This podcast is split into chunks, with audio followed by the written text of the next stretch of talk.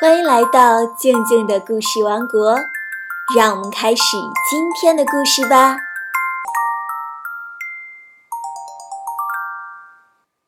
今天要讲的故事是《奖你一颗糖》。我们国家呀，以前有个大教育家，他叫陶行知。陶行知先生呀，提出了很多影响深远的教育理论，为中国教育的发展做出了非常大的贡献。今天讲的就是关于陶行知的一个小故事。陶行知先生当校长的时候，有一天，他看到一个男孩用砖头砸同学，就马上制止了他，并叫他到校长办公室去。当陶校长回到办公室时，那个男孩已经等在那里了。看得出来，他非常紧张，已经预备好迎接一顿责骂。哪知道陶校长笑容满面地掏出一颗糖给这位男生。陶校长说：“这是奖励你的，因为你比我先到办公室。”男孩疑惑地接过那颗糖，接着陶校长又掏出一颗糖，说：“这也是给你的。我不让你打同学，你立即住手了，说明你尊重我。”男孩将信将疑地接过第二颗糖。陶校长又说道。据我了解，你打同学是因为他欺负女生，这说明你很有正义感。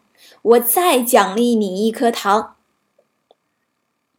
这时，男孩感动的哭了，说：“校长，我错了，同学再不对，我也不应该打人。”陶校长又掏出一颗糖，说：“你已经认错了。”我再奖励你一块儿，我的糖发完了，我们的谈话也结束了。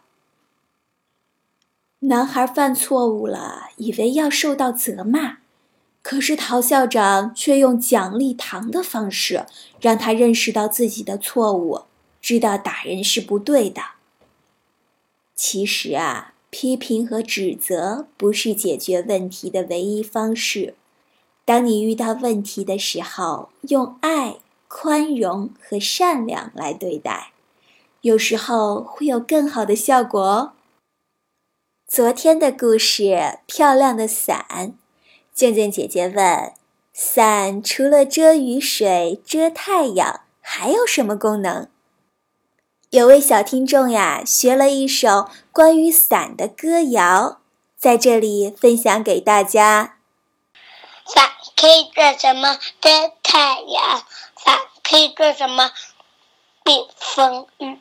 伞可以做什么？当拐杖。伞可以做什么？看不见遮住你的伞可以做什么？看见了伞。哦，说的真好。如果下一次能够再慢一点，再清晰一点，就更棒了。好了，今天就到这里，我们明天见哦。